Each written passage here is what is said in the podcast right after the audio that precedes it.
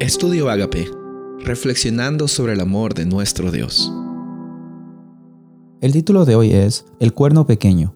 Daniel capítulo 7, versículo 8. Mientras yo contemplaba los cuernos, he aquí que otro cuerno pequeño salía entre ellos, y delante de él fueron arrancados tres cuernos de los primeros, y he aquí que este cuerno tenía ojos como de hombre, y una boca que hablaba grandes cosas. Hay algo interesante en esta cuarta bestia. Tiene un detalle muy grande sobre lo que es su identidad y también sobre lo que viene después, como vemos de los diez cuernos y también de dónde sale el cuerno pequeño. Daniel se queda muy perplejo, él no sabe cómo entender esta última bestia.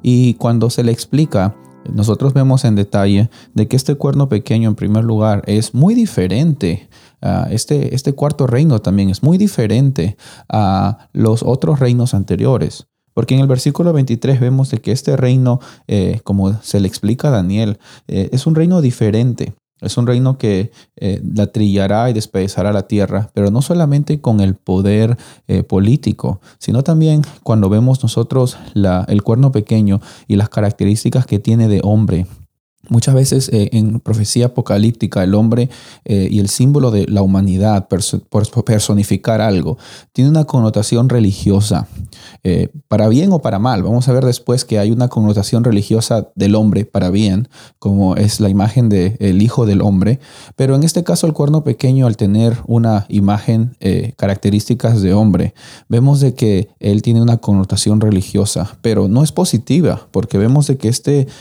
cuerno pequeño tres cosas hace. En primer lugar, ataca a Dios, empieza a atacar diciendo cosas y blasfemias contra Dios.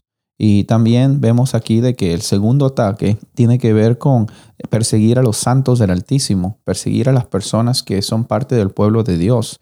Y en tercer lugar, intenta también cambiar los tiempos y las leyes. Entonces vemos que no solo se está tratando de un poder eh, político, sino también es un poder religioso que intenta envolver a toda la humanidad en un sistema falso de adoración, en un sistema falso para también involucrar a las personas en leyes y en cosas que pongan eh, en contra al plan y a las leyes y el carácter de quien el Dios verdadero es. Desde el tiempo de la Reforma y también en los tiempos de los escritores e intérpretes judíos, ellos identificaron históricamente de que esto se aplicaba a las atrocidades cometidas en el nombre de Dios por parte de la Iglesia Católica. Pero tenemos que recordar de que el mal de este cuerno pequeño no es una institución solamente, sino es un movimiento, una comunidad que permite que exista eh, un sistema de discriminación, un sistema de intolerancia, un sistema donde prevalezca la, la tradición humana más que lo que Dios dice.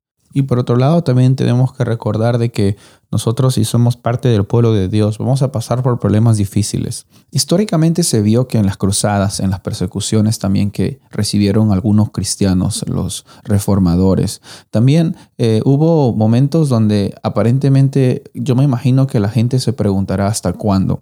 Y hoy día eh, en nuestras vidas también pasamos quizás no por persecuciones de ese tipo, sino también en momentos donde nuestra fe es probada, en momentos donde tenemos dificultades.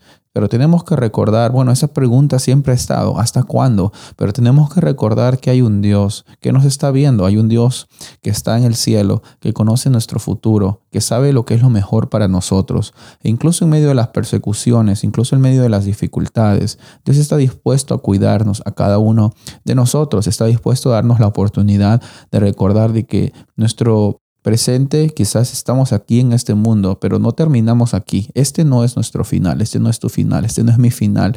En Dios tenemos eternidad y eso es lo mejor que nosotros podemos recibir. Los ataques del cuerno pequeño quizás menguaron después de los 1260 años, pero nosotros sabemos de que va a haber un momento en el cual van a haber más dificultades, un momento en que van a estar también presentándose eh, dudas y conflictos incluso en nuestra vida espiritual. Pero yo quiero que recuerdes quién vence al final. Yo quiero que recuerdes que ese que vence al final quiere ser el Dios de tu vida. Soy el pastor Rubén Casabona y deseo de que tengas un día bendecido.